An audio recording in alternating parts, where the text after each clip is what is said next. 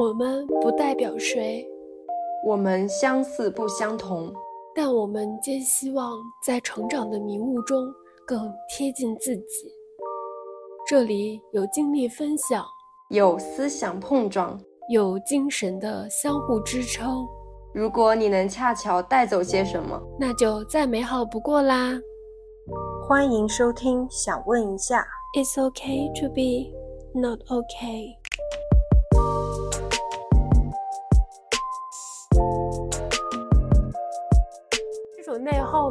是看似从结果上来看，你的工作交付度，你的整体的感觉都很好，但是你你去内观你自己，你会发现我其实是在不断的内耗我自己。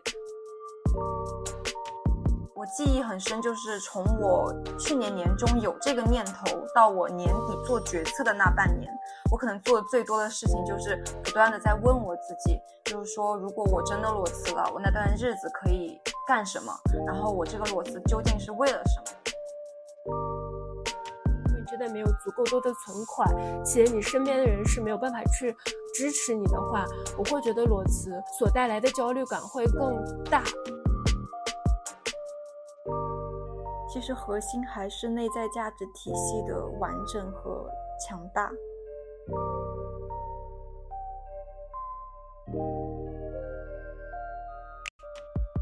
Hello，大家好，欢迎收听本期的想问一下，Wanna Ask。我是主播祥姿，Hello，大家好，我是主播 April。呃，这是我们想问一下的第一期播客，非常非常的开心。我们历时了将近两个月的时间，终于把这期播客呃上线了哈。在聊第一期正式内容前呢，想先来分享一下为什么会有这样子的一档播客在吧。然后我就先来说一说，呃，我其实在很早以前就有开始听播客。嗯，只是当时听得很断断续续的。后来呢，应该是在两年前，就是变成了播客的忠实粉丝。基本上上班路上啊，在家打扫卫生啊，什么时候都会放着点儿，就觉得听一听，呃，获取一些呃不同的观点，还蛮有趣的。然后在将近一年前，有萌生过说自己要不要做一档播客的这个想法，只是说当时会有一些顾虑。呃，首先呢，会担心。自己表达的观点，别人可能没那么感兴趣，人家并不会说就听我在这儿讲讲一个多小时。然后还有呢，就是会有点担心我自己一个人去输出一些观点会有失偏颇，或者是太具有个人色彩啊什么的，也很担心自己会坚持不下来了，然后就搁置了这个想法。今年呢，又重新萌生起了这个想法呢，呃，一个很主要的原因是我找到了我的播客合伙人 April。Hello，对对对，打个招呼，打个招呼。其实就是因为跟 April 一开始是关系很好的同事，后来变成了非常好的朋友。呃，我们在聊天的时候呢，我会发现我们俩还挺挺快的就能进入到一个蛮深度对话的过程中，会觉得聊的一些话题都还挺有意思，也挺有意义的。想着如果我们可以把它录下来，录成播客的话，呃，也还是挺好的一个选择啦。这种。记录的方式，一方面可能能够带给别人一些呃思想上的启发也好，甚至没有启发就听一乐呵，我觉得也挺开心的。另一方面也是记录一下我们当下的一些想法，怕咱们十年、二十年以后这播客也没再做了。当然，如果还能做下去会更好哈。我们再去回回听一下，也会觉得哦，原来当时的我是这么想的，或者当时的一些呃想法还针对我的生活有所改变呢，这种。不同的感受吧，应该也会挺有趣的。这个其实也是我为什么说现在想要开始做播客的原因啦。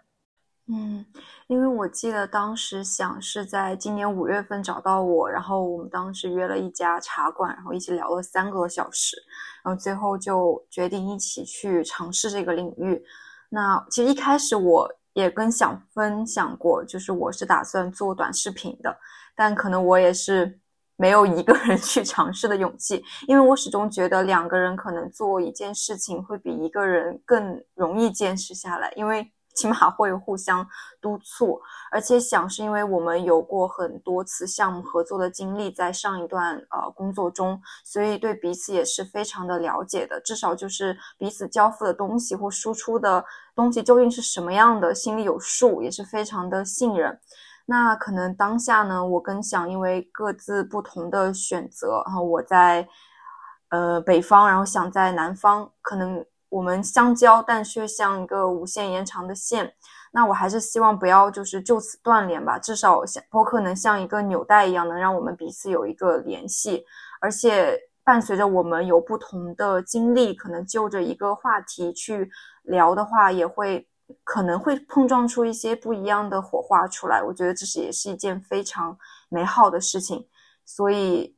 感觉跟想一起做播客也算是我人生中或者说现在当下的一个很意外的惊喜吧。对，就是如果播客能够长长久久的连接着我们，也是一个很好的事情吧，或者是能够陪伴更多的人。我会觉得也是一个，就是也是一种意义感的存在。那我们就说回来，我们第一期的节目，呃，其实呃想做这个话题，是因为我们两个其实呃蛮巧合的，基本在同一时间，呃做出了一些职业上的改变，就我们都选择了去裸辞。但是呢，就是思考的过程啊、时长啊、呃裸辞后的状态啊，很多很多东西都还挺不一样的。就我们私下其实也有聊过，说对方当时是怎么想的，或者是现在都什么情况啊？但会觉得我们其实很多感悟都还挺有意思的，挺值得去分享给更多的人吧。所以说，我们把它录成一期播客。虽然这个话题确实被聊挺多次的，呃，但是我们还是比较坚信 自己的一些想法，还是能够给别人带来一些影响，或者说记录一下自己现在的一些想法。往后再去看也蛮好的，这个也就是为什么有了这一期播客。对，因为我记得我跟响子的整体的工作年限是一样的，我们都是三年，但是呃，可能我是有两段，然后响子是一段。但是很神奇的就是，我们这一次提出离职的日期是一样的，我们都是今年的五月六号一起离职了。嗯，当时反正还挺波折的吧，我记得。我整体的整个离职的时长是非常久的，从开始想要去辞职到真的辞职，大概花了一年。然后也是今年年初决定的时候，我就立马拉着想着到一个餐厅去跟他说，让他有心理准备，因为当时我们俩一起合作一个项目嘛。如果我走掉了，然后他可能会承担更多的工作量，所以让他有一个心理的预期。然后我记得那会儿想着还是没有这方面的想法的，但不知道为什么最后就跟我同时 一起走了。对，然后离职之后呢，我们俩的状态也是非常不一样。我我记得想是六月份就找到了他的工作。一个月直接就进入了下一份工作，而我一直到现在还是一种很新的方式在躺平，然后目前也是刚刚开始找工作，所以无论是我们的决策时长，还是我们呃裸辞之后的状态，都是非常的不一样。那我们可以代表着两种不同的状态在一起去碰撞碰撞，所以这个事儿也的确是值得拿出来去聊一聊的。对，是的。呃，想再加一个东西，就是我除了我找到了新工作以后，一个月以后又裸辞了，所以我现在又是一个无业游民的状态。对，这个也是更加强了我想再聊一聊的想法。毕竟这两段经历给我带来了还挺多感触的。其实就像你说的一样，呃，我在听你三月份跟我讲你要裸辞的时候，我我其实当时确实没什么想法，就对于我的自己的。呃，工作生涯没有说我要开始裸辞这种想法存在。当时听的时候，确实还有点大为震惊的感觉。然后，但其实，呃，我我确实虽然没有裸辞的想法啦，就是我倒是有想过说要不要换一换呃赛道的想法。因为我就是从毕业开始以后就一直在做咨询嘛，然后做了两年多，会觉得哦，咨询这个事儿吧，就始终。他会给我一种我还是没有在落地做一些真正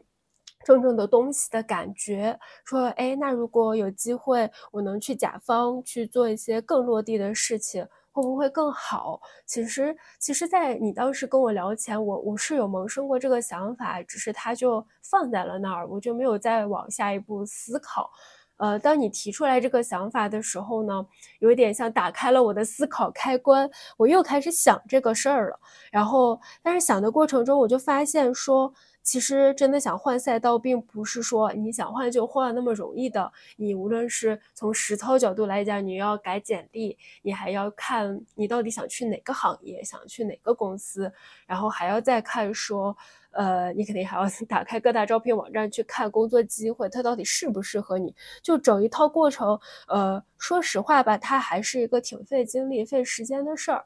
我就会觉得说，我当下的工作状态和，因为当时我们都在项目上嘛，也挺忙的，会觉得，呃，下了班以后，我真的是没有脑子再去想这些事情，很难去做一个很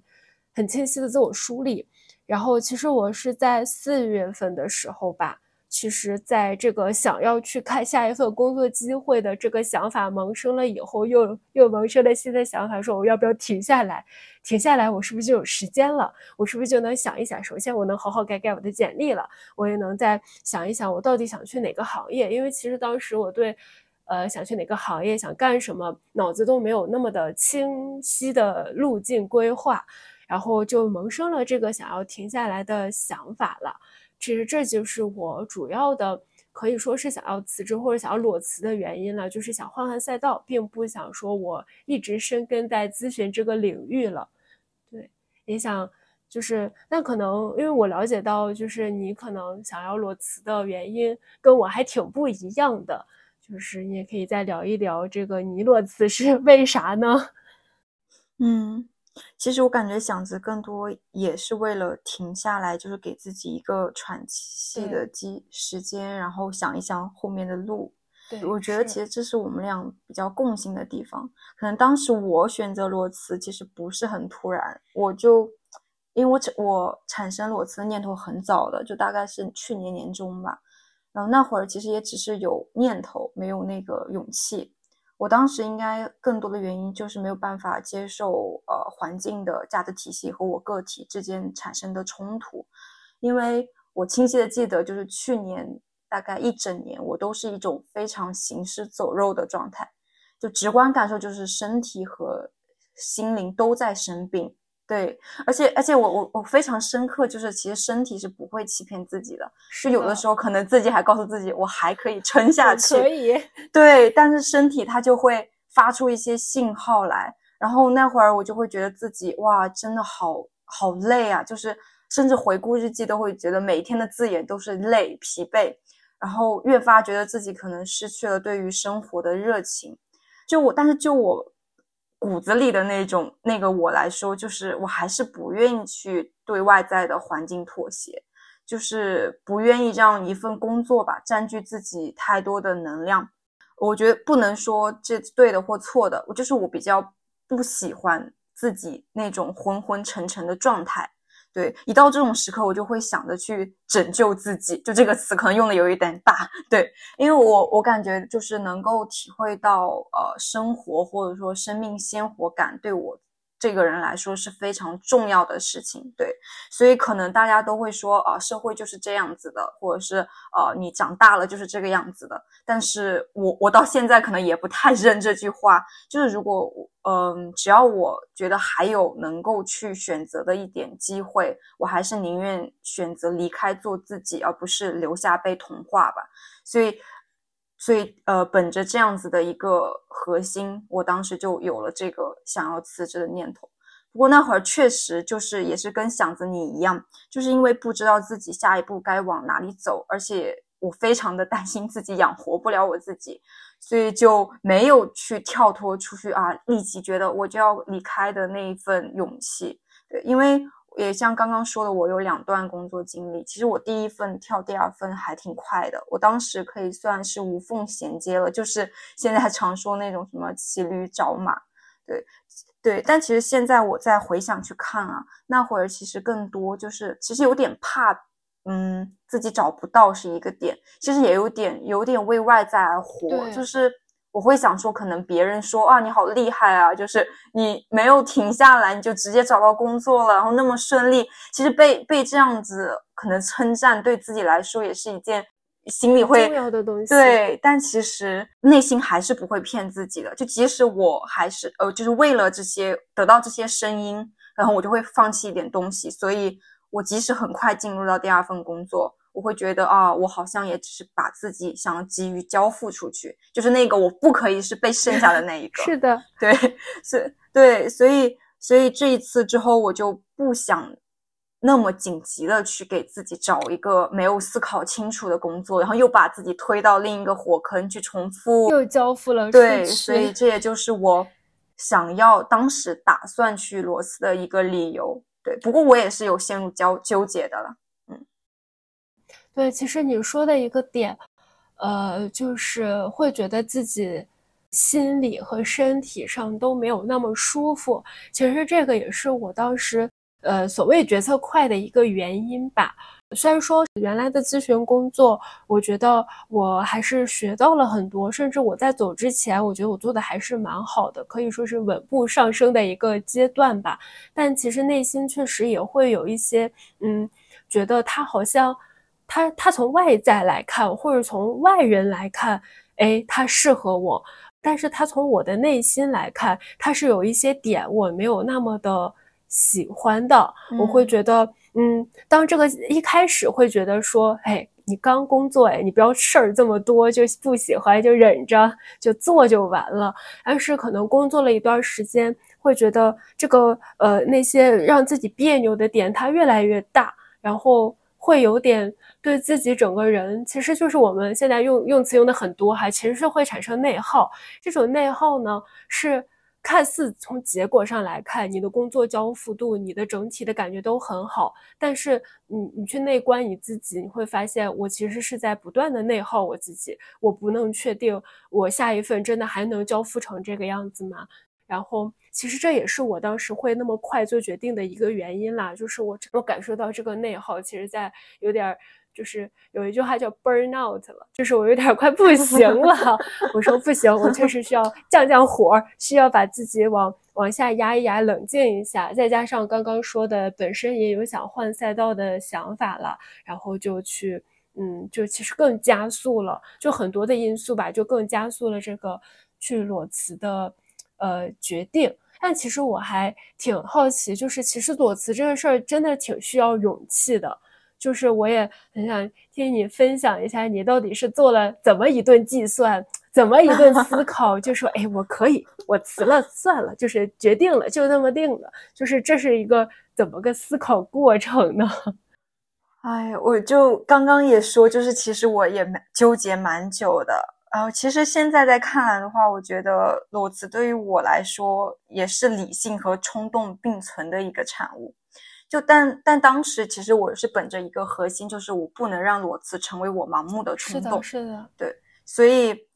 我记忆很深，就是从我去年年中有这个念头到我年底做决策的那半年，我可能做的最多的事情就是不断的在问我自己，就是说，如果我真的裸辞了，我那段日子可以干什么？然后我这个裸辞究竟是为了什么？如果我真的找不到工作的话，会不会就是有我想的那么可怕？我是不是真的承受不了？还有就是，如果我一直找不到工作，我该怎么办？就可能，嗯，我觉得就是不断的在问自己的这个过程中，我就会逐步去想清楚，坚定了，对，就是确保自己不是为了躲避而去选择裸辞，去选择一种逃避。而是为了让自己在下一段路会走得更坚定一点吧，就像刚刚说的，给自己一个喘气的时间。而且，我也逐步在给自己铺一个心理的铺垫，就是如果我真的找不到工作了，我可能就会降低我的工作预期。就因为现在可能对于我而言，个工作的意义感它还是在我找工作的这一个比重里的。那可能之后就是我是不是可以降低它，或者是我去降薪，就是。会有一个抉择在里面，当然现在我还没有想得非常的清楚，对。不过我觉得我可能还是是一个有一点盲目乐观的人，就是会相信天无绝人之路，我一定可以。是，对，就就还蛮符合你的性格的，就是我可以的，可以的，就是有一种冲的感觉。对，不过后来就是，嗯，但这些想，它其实也是给自己提供一个心理的。铺路，让自己逐步从那种可能一开始脑子里面冲动的那种我要裸辞，然后慢慢的平缓下来。那到后来可能就也会去看看一些比较实际的原因，比如说像呃存款呐，还有想一想自己可能现在工作三年了，也是有一定的经验积累吧，所以也给了自己就是临门一脚的那个感觉。不过更重要的是，我记得我今年年呃去年年。对，今年年初，然后我回家就跟我爸妈说这个计划的时候，其实当时也是蛮惊讶的，就是他们也没有反对，他们也是表达理解和支持。其实我觉得可能那一个瞬间也有就是往我 push 往前走一步的，对，坚强我的勇气吧。就是所以最后就决定了裸辞。我觉得它更多其实就是自我意识的一个苏醒，对，还有一些条件的合适。是的，我也是这么。感觉的，其实要要，如果我去回看，说我裸辞前都在想什么，其实，呃，也刚刚也说过，时间很短，就那一个月的时间。我在一开始我萌生这个想法，我做的第一件事儿其实是打开小红书，打开小红书去看人家说什么情况下你才能裸辞，啊，或者有些帖子或者说什么裸辞以后我怎么怎么样啦，就是看各种，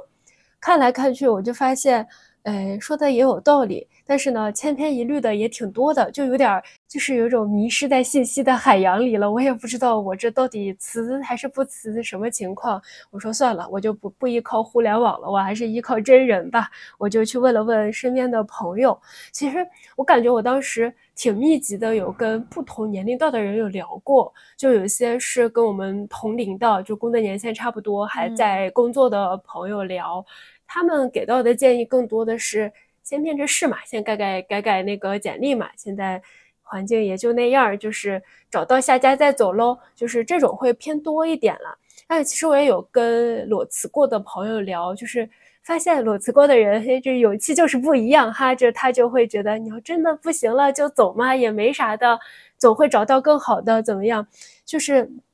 觉得给给我了一些勇气。其实后来有跟年长一些的呃家人和甚至更年长一些的长辈有去聊，呃，发现他们可能走的更多的是偏保守派啦，又不会给你讲经济形势的不好，说现在走并不是一个好时机，你不如忍一忍。然后也有会说更实操一点的啦，就比如说你可以先改改简历，你拿到了三个面试，你再走，哎，你心里是不是就不那么怕了？就听来听去，我都觉得呀，说的确实有道理，但最终还是得让我自己做个决策呀。我到底是，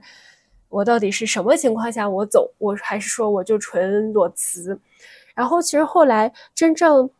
我会觉得跟跟你会有一点点不同吧。我会觉得你的理性占比挺大的，我其实真正是有一点点略冲动在的。就是真正说那么快做了个决定，还是心里面的那个感觉。刚刚也说了那种被 burn out 的感觉，很多很多东西驱使下，我的心里会给我说，还是走吧。呃，走了再看。呃，先做了这个决定再说。会有一个很大的声音在告诉我这种感觉，就就挺快速做决定。但是其实我现在去回看，我当时也有呃。就我刚说，也有进进行了一些计算吧。就是我现在回头来看，我会觉得我我是比较幸运的，甚至说我们俩都还挺幸运的，都是有很多人在支持我们，就是或者是说自己也给自己营造了一些可以裸辞的呃家底。我会感觉就是有一个词儿嘛，叫所谓的 supporting system。我知道这个词儿好像用在一个很专业的领域哈。如果有人知道它是个什么专业领域，就欢迎给我科普一下。就我会觉得在裸辞这个场景里，我的所谓的支持体系最重要的就是你刚刚也说了是钱。我会觉得我们还是要现实一点啦，就是还是要生活的，尤其是呃，我们也不是说父母就在工作地，就是离父母还挺远的，还需要租房，需要生活。我确实是在真正说，呃，心里那个声音很大以后，我做的第一件事儿，呃，其实是有算我的存款到底能不能 cover 住我半年不工作。然后这是一个点了，然后我会觉得这个钱是很重要的支撑。再回到我刚刚讲的，就是你呃身边最亲密的人，就是所谓的亲密关系啦，或者就是说家人对你的支持够不够大？就像刚刚你也说了，家人对你的支持其实是一个很好的助力。其实当时也是，我也有跟父母去聊，嗯，他们也会觉得说你做的不开心了，何必要？就是折磨自己呢？你要真是想停下来出去玩儿，呃，甚至我都可以给你提供钱什么的，就是说的都还蛮让我感动的。虽然现在呃也没有用他们的钱了，就还在用我自己的存款，但这些支持都对都很有力量。然后后来后续呢，我会觉得还有一个很重要的支持，其实是自己给自己的支持。就是你是否相信你有能力再去找到更好的工作？就像刚刚你也有说过，会有一点觉得我我我还是 OK 的嘛。我毕竟工作了三年，我工作上也蛮认真的，我也有沉淀下来一些东西。那这些其实某种意义上也是我，我不确定它叫资本吗？就是它也是我可以往下一份工作去，嗯。就是，即便是我裸辞了，我我还是有这些技能在身的，我还是可以去找到一份工作的。无非就是这个工作它是否真的非常百分之百符合你的预期而已了。就是我其实当时也也也有去看这些我刚刚说的这些点到底支不支持。我会觉得，如果说这些点呃都差不多，就咱不能说所有百分之百都都 OK，还基本上一半以上都能够给你提供这些支持。而而且当时的工作又会真的很想去停下来的话，就是去裸辞也是一个挺好的人生体验，可以去感受一下。但如果说这些都没有，尤其是钱，我我真的就是觉得，如果说你真的没有足够多的存款，且你身边的人是没有办法去支持你的话，我会觉得裸辞所带来的焦虑感会更。大也许会导致动作变形，或者是决策太快导致一些问题吧。虽然说就算有钱，有可能决策太快导致问题，但是没有这个的话，心里会更慌。我会觉得，如果这些体系都会有点不太 OK，你没有那么多钱的支持，你家长也没有那么那么的支持，甚至是非常反对你，不仅要寻找自己，还要对抗家人，会更内耗。呃，不如缓一缓，先不做这个决定呢。所以，其实从一定程度上来说，我们两个也算是非常幸运的人。幸运。但其实这里有一个特别搞笑的事，我记得当时我是我先告诉想我要决定裸辞了，然后后来想突然有一天跟我说他在算自己的存款，看能不能支撑自己。然后我说嗯，想算了，那我也去算一下好了。因为因为最初我可能就是大概去估一下，我不会很仔细的去计算。然后那时候就跟想去学习一下，呃，如何计算存款，看能否支撑自己接下来的存活。可能是我个人的风格吧，花自己的钱还是更理直气壮一些嘛。然后如果说我能够靠自己的钱存活一段时间，心理上会更更稳定一些了。但这个也看看人啦。不不过我现在也的确觉得，就是呃，金钱在裸辞这一块也确实是很重要的，而且。能够依靠自己的力量，可能存下来的钱不是说很多吧，然后再去支撑自己，去有这样子的一个空隙，其实那种自给自足感会非常的强烈。对它某种意义上增强了你的信心，就是我刚刚说的那个自己对自己的支持，其实它有点相辅相成的感觉在了。哎，其实我还有一个疑问，对，就是。因为我刚刚听祥子你说，在你决策去裸辞的时候，你会问很多人的建议，就是可能裸辞过的、没有裸辞的、经验丰富的、年长的等等。那那如果说听了这么多的声音，会扰乱你去做决定的思绪吗？因为可能对于我个人来讲，我不会听太多大家的意见，当然我也会听，不然就有点固执了。但是我会。嗯，其实我会有一个自己的主心骨在那里，就即使我听，我也只是参考一下，然后然后觉得可以了，然后我就会停止，然后我就自己最后做了那个决定之后，我就不会再去 care 身边的声音。我不，我并不觉得我这种呃决策的方式一定是好的，只是我很好奇，就是你是怎么从这么多的声音中去找到你的方向，对，又不被这么多的声音打扰。其实我一开始。我只我最初的想法只想跟裸辞过的人聊，我想知道，呃，他是怎么做决策的，各种各种东西都想知道。后来呢，我会觉得只听一方之词会不会有点偏颇了？毕竟他说的更多的是比较爽的一面嘛。然后就问了更多的人。其实说实话，我在问长辈的时候，他给我讲的很多大环境的东西，有在那么一瞬间动摇了一下我。呃，我还是会担心说，他说的也有道理。呃，当下大环境没有那么好是个事实，我也看到了。就是我们做咨询工作都有都有体会到一些大环境对每个人甚至对企业的影响。但是呢，我我又有那么一瞬间会觉得说，大家给的其实也都是建议，或者说大家建议的底层也都是为我好。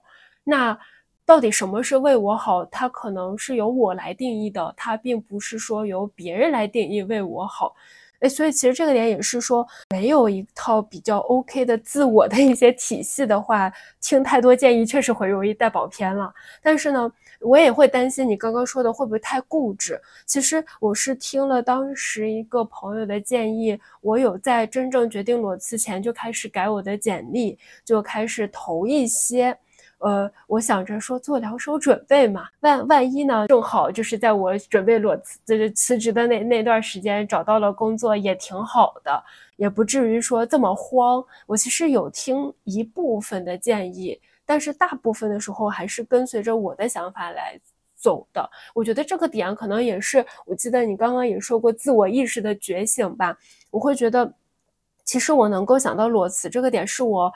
我可以来说，我二十多年来，我从来都没有想过自己会做这么勇敢的决定。然后，它其实是受益于，就是自己知道自己更想要什么，或自己对自己理解有更深。然后，这个基底建好了以后，听别人的建议，对自己那个基底的动摇就会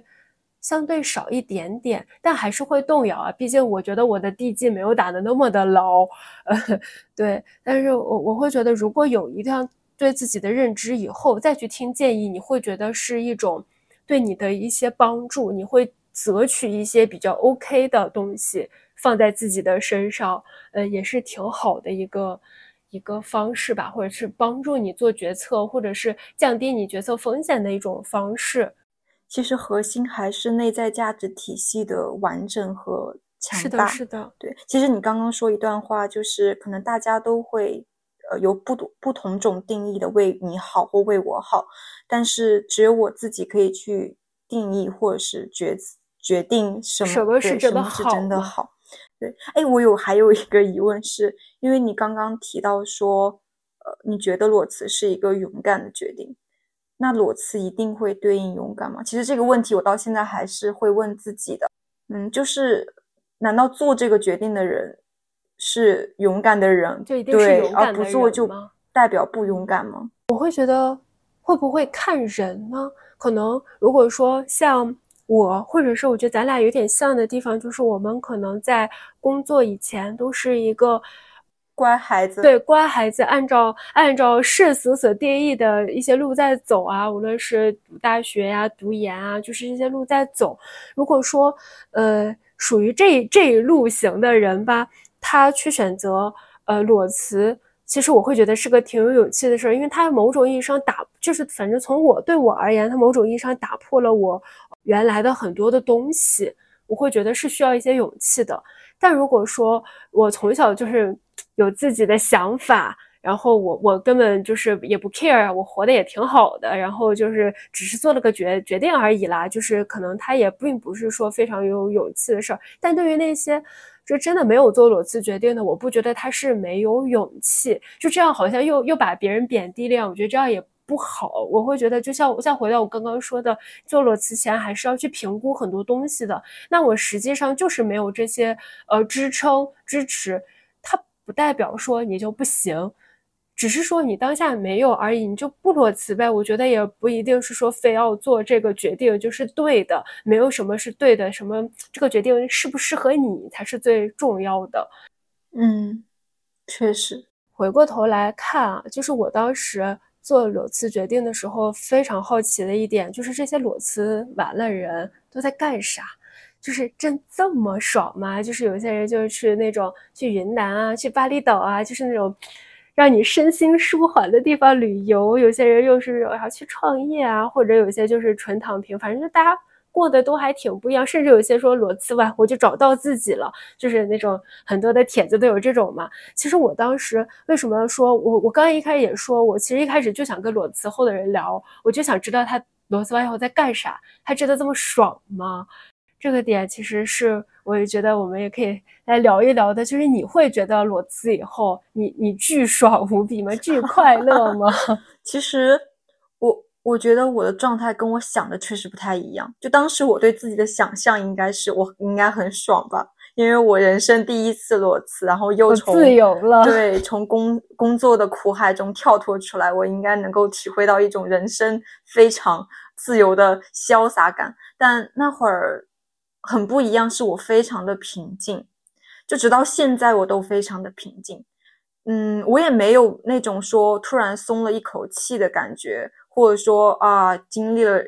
呃人生或者心情大起大落的感觉。对，这些好像都没有。嗯，最大的感受就是，嗯，我觉得生活依然在往前走，我依然要去 follow 生活的节奏，去度过每一天。而这个每一天，它不会伴随着呃你裸辞或者是不裸辞啊变化，他的日子就还是一天二十四小时，然后每天都要做那些事。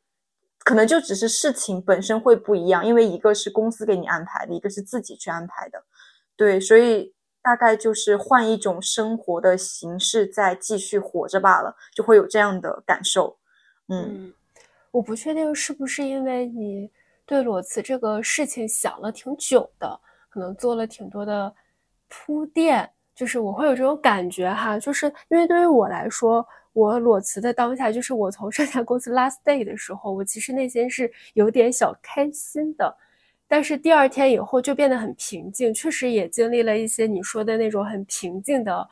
状态。但是呢，其实它有点像是表面看上去是平静的，但底下是翻涌的。就是那种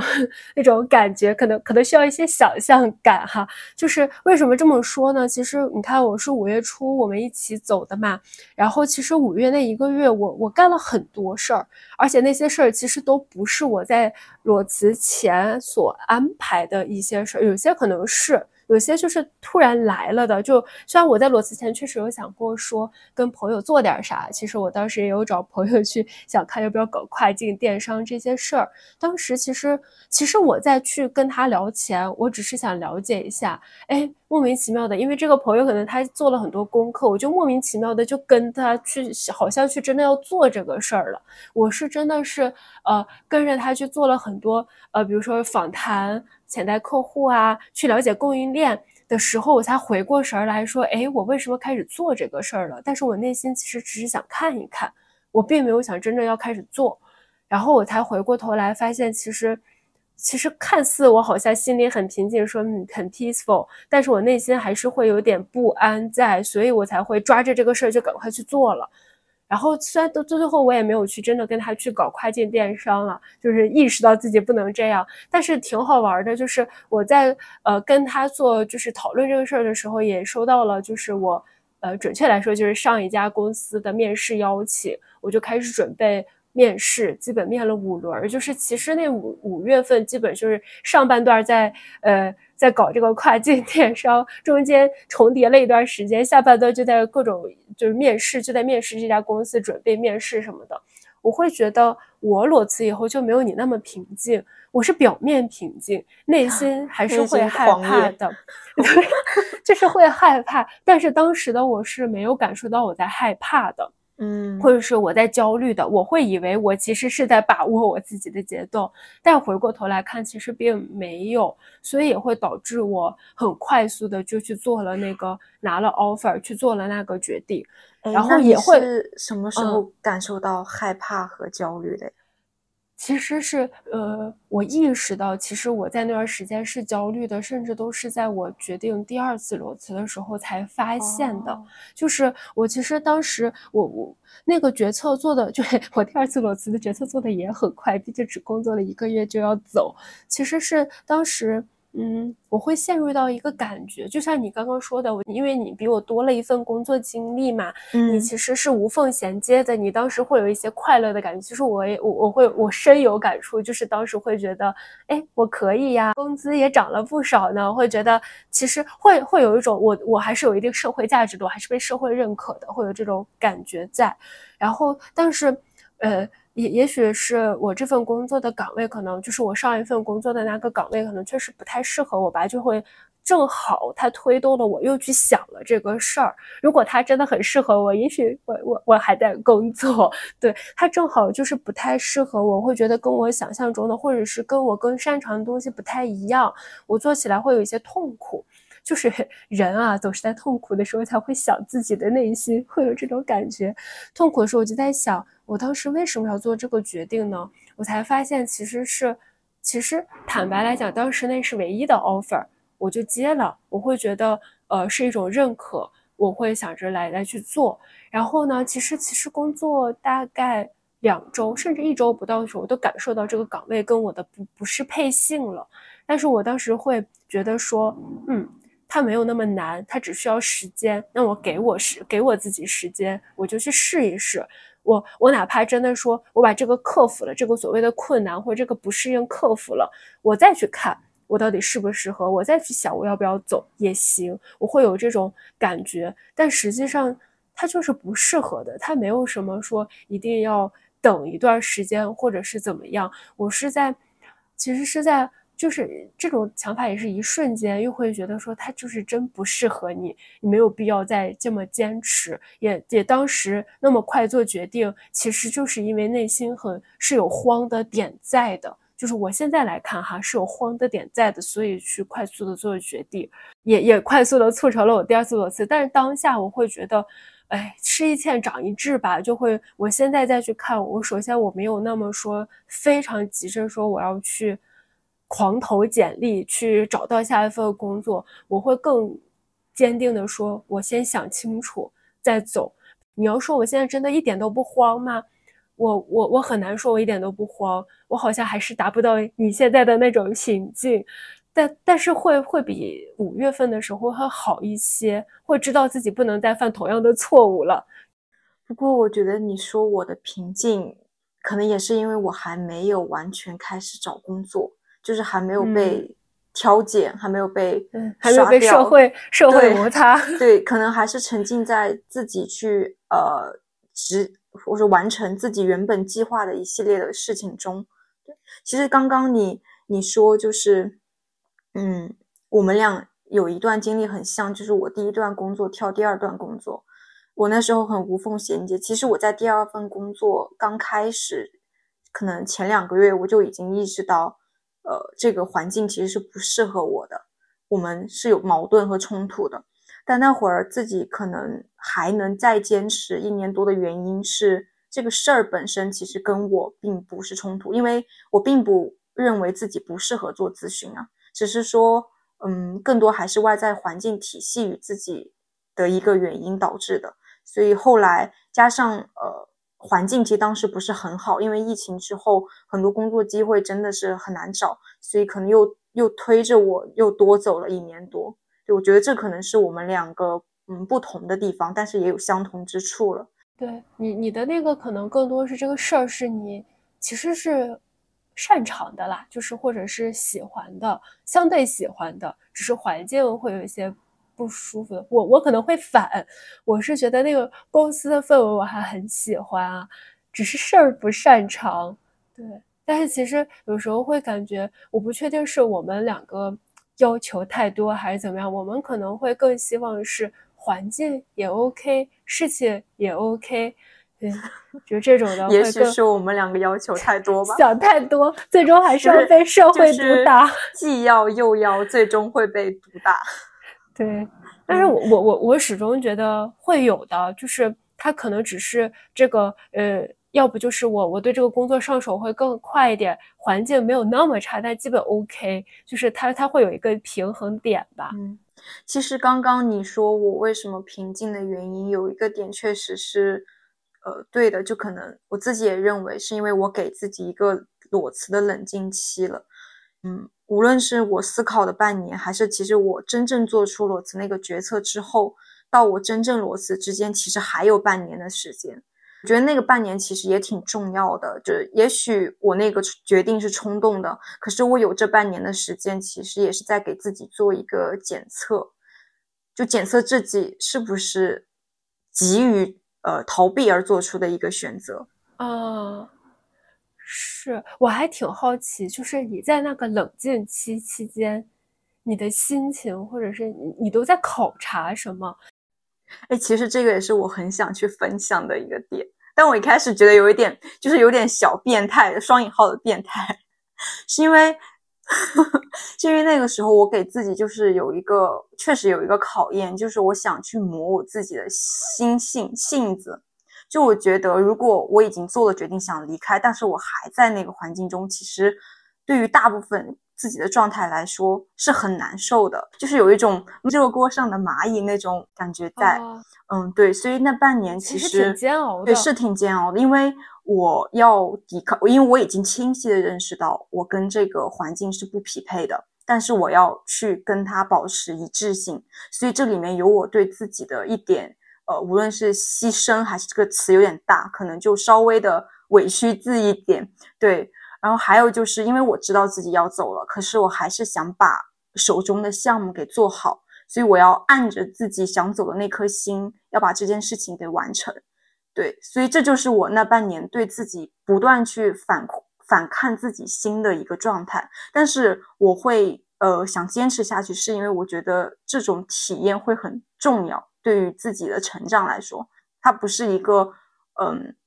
可能符合某种价值体系的成长，它是我自己给自己的一种成长。对，但是所以我说有点变态，是因为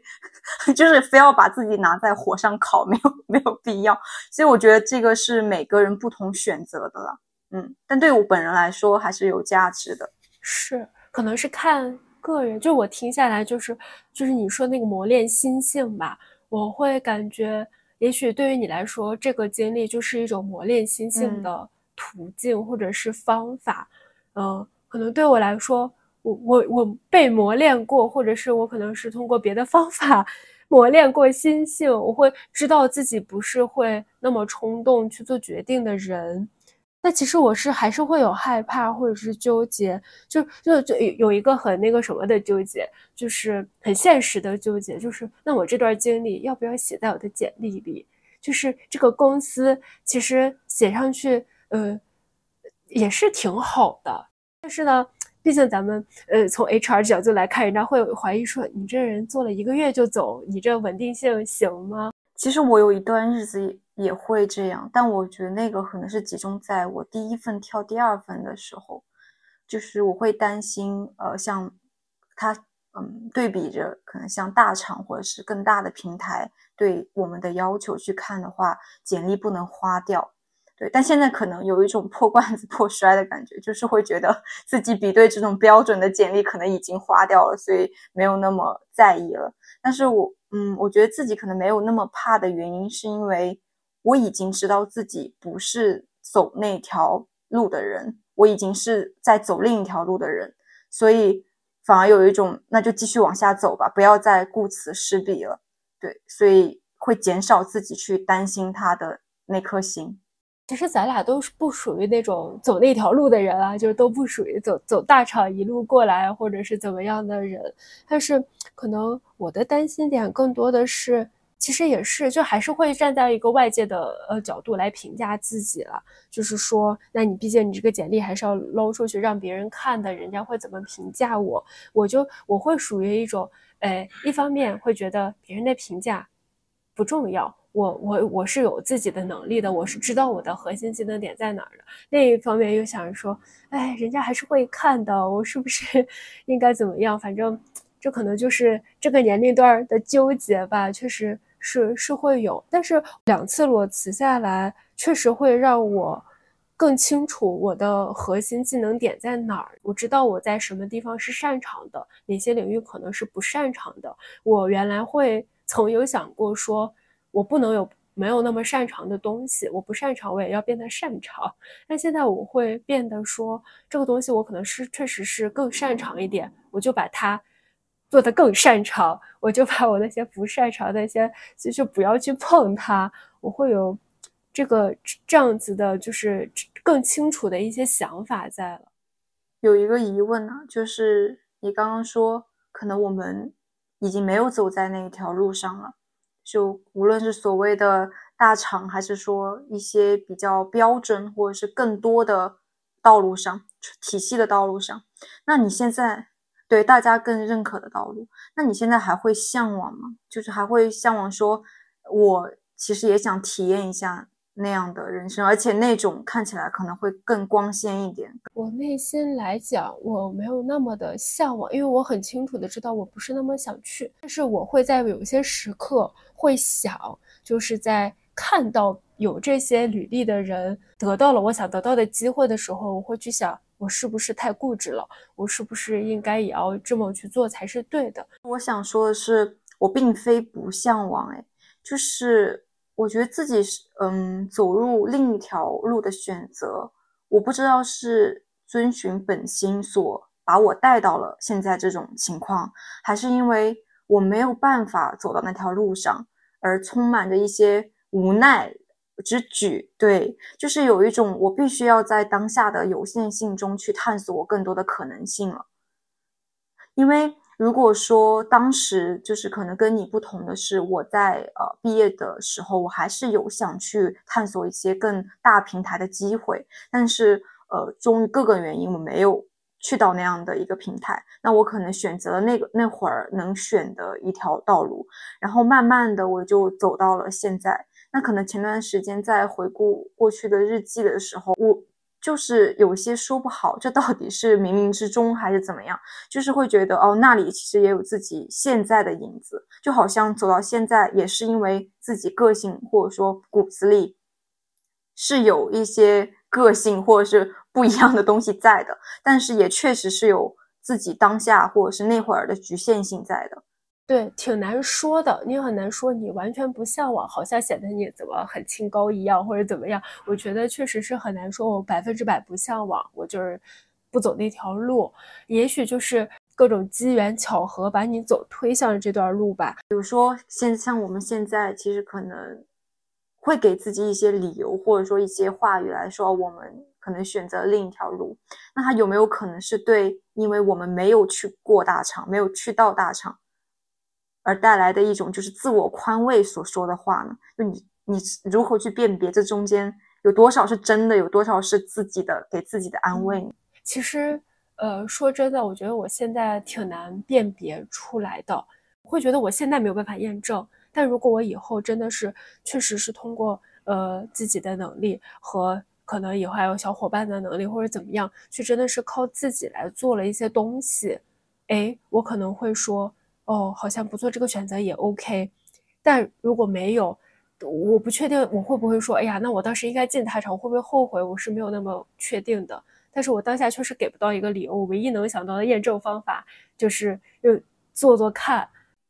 嗯，其实这一点我跟你也蛮像的，就是我也并不认为自己没有所谓安慰的成分，但是，但是有时候更多的声音是真的。可能那个体验会更重要一些，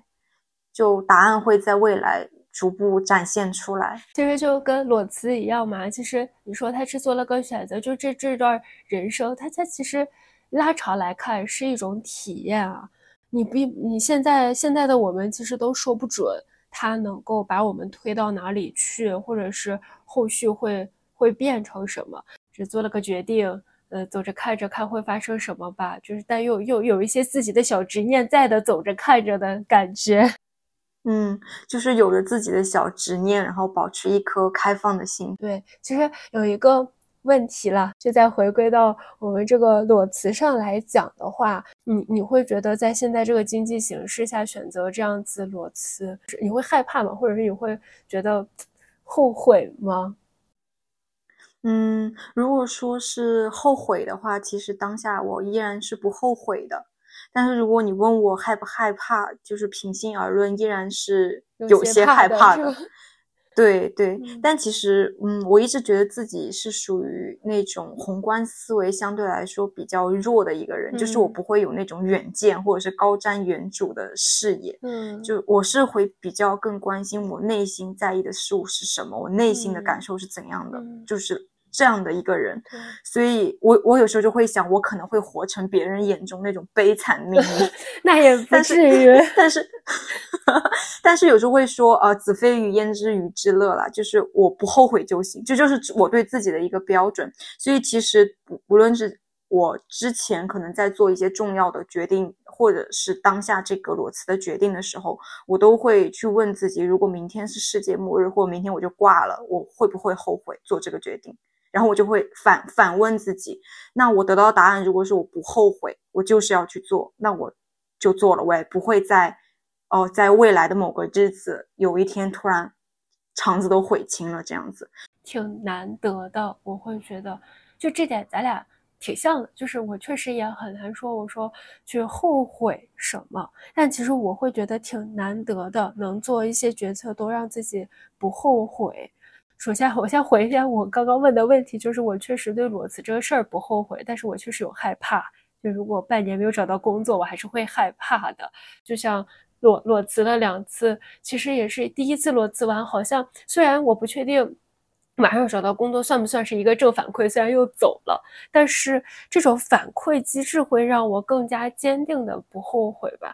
对，这里有一个点是我并不认为每一次问这个问题得到的答案一定都是往前走，它有的时候其实也是放下。就我印象很深的是，我当时在大学有一个就是去国外交流的机会。然后那会儿会觉得，如果我能把握住这个机会的话，其实对于自己来说是一个很丰富的体验嘛。然后当时为了去得到这个机会，一方面是拼命的赶自己的 GPA，然后另一方面就是把握一切机会，赶快去学雅思。然后，呃，我记得当时雅思。考试的那个名额还非常的难报，所以我从广东报到了武汉去考，然后还是暑假专门坐高铁去考，就可以看整个准备，其实我是非常的付出的和用心的。但是后来当呃面试那一天的时候，就是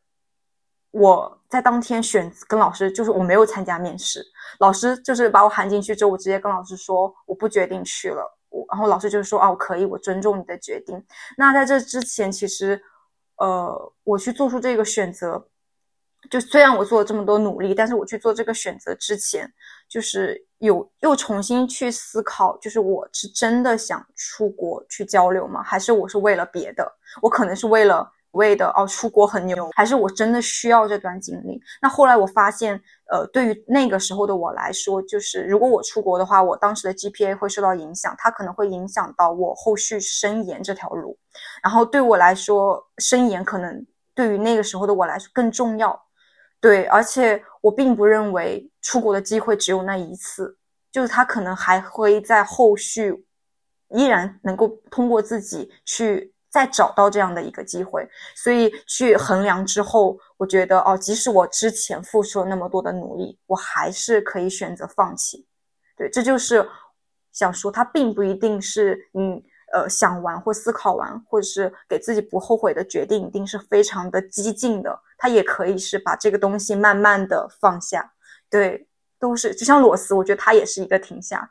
嗯，对，其实它就是停下嘛，就是你说你想，无论是想换方向或者怎么样，那那你大可以不裸辞嘛，就是直接走嘛，就是直接找新的下下家 直接过去嘛，就是裸辞其实也是一种让自己的工作旅途停下来的一一一种选择。其实你刚刚说的那点啊，我觉得挺很难得的一个点，就是你能很很真诚的面对你自己的内心的想法。我觉得这个事儿其实挺难的，就是你你去叩问自己的时候，有些时候其实会得到的答案可能不是那个最真诚的答案，是粉饰过的，或者是很多很多原因。就像我刚开始加入那家创业公司的时候，就我也有问过自己啊，说这岗位没那么合适，那你在坚持什么？呃，其实我脑子里就是我我我我我想想到的答案更多是呀，他是创业公司，这公司发展也不错，我原来也想去，那我为什么不坚持呢？或者说这个岗位我原来也做过，呃，我我现在确实只是刚来，呃，时间久了就行，确实会给很多的一些一些理由或者是什么让。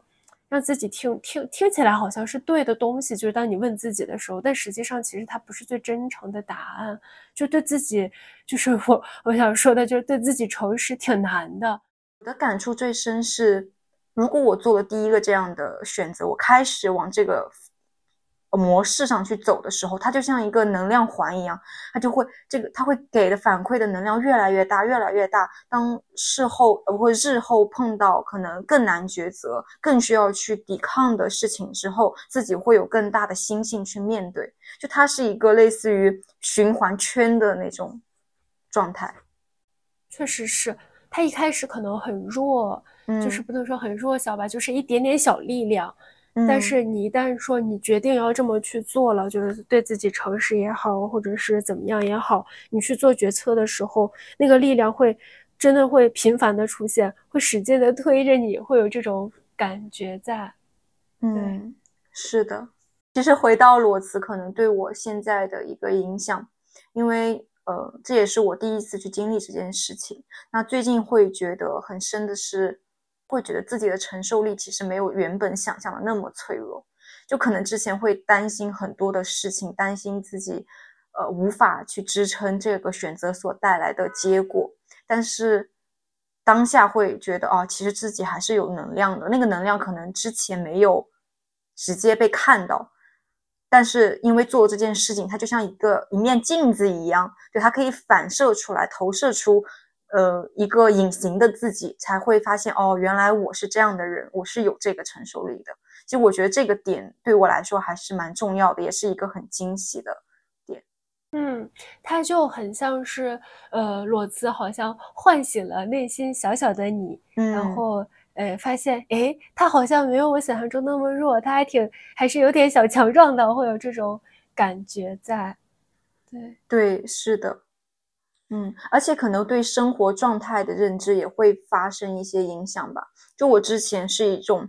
认为我一定会在职场上穿着高跟鞋叱咤风云的人，就曾经都会有这样的梦想，就有点做梦。但现在会慢慢的会觉得，哦，生活百态，大家真的会有自己的方式去活着。嗯，而且并并不一定他活的就不好，但他可能他活的不是。我们自己或你所认为的价值观体系中的不好。哎，有一个疑问是，你会觉得裸辞之后一定要很狂野吗？那倒没有吧，我觉得看看你需求喽。如果你真的觉得好压抑呀，那你就狂野一下了。但是或者就是看你这个人，你也许有些人会觉得我要出去玩一圈，我就电量满了。但对于我来说，出去玩一圈是很快乐，但它也耗了一点我的电。我在家里静静的待着，或者是去做一些安安静静的事情，或者自己喜欢的事情，哎，也是一种能量的补充，就是也也能够让我去想一想下面路怎么走什么的，看看选择了。反正对于我来说，也不一定非要非要狂野一把。是我们俩应该都是更偏向于后者。是从我们当下来看的话，他确实就是一个做了个选择而已。他选择以后的路，他也不是就是康庄大道就非常顺，他可能也还有很多很多的曲折啊什么的。拉长来看，他就是你在这个时这个年龄段做了一个选择，然后你会你会目望你会去继续走，走着走着，你可能又要做另一个选择。就是毕竟人生嘛，就是各种各种各种选择给组组建出来的这一生。嗯，其实最后我想再补充一句，就是我觉得裸辞它确实不过是我们人生中存在的某种选择吧。就每个裸辞人，或者说每个选择裸辞的人，他们都没有相同的理由，没有相同的方式，也没有相同的感受。那裸辞可能它不是某一种特别的姿态，它也不可能是属于某一个特别的年代。那裸辞不过是我们成长的一个可选项。好的，那这就是本期节目的全部内容啦。如果大家对裸辞，这个话题比较感兴趣，就欢迎大家在评论区里留言啦，或者是有些小伙伴想要分享自己裸辞的经历，自己是怎么个一个过程，或裸辞以后都在做什么，也也欢迎大家都在留言里多多呃去分享。那大家可以在小宇宙、苹果 Podcast、网易云音乐、汽水、QQ 音乐、喜马拉雅等各大平台找到我们。那我们就下期见啦，再见啦。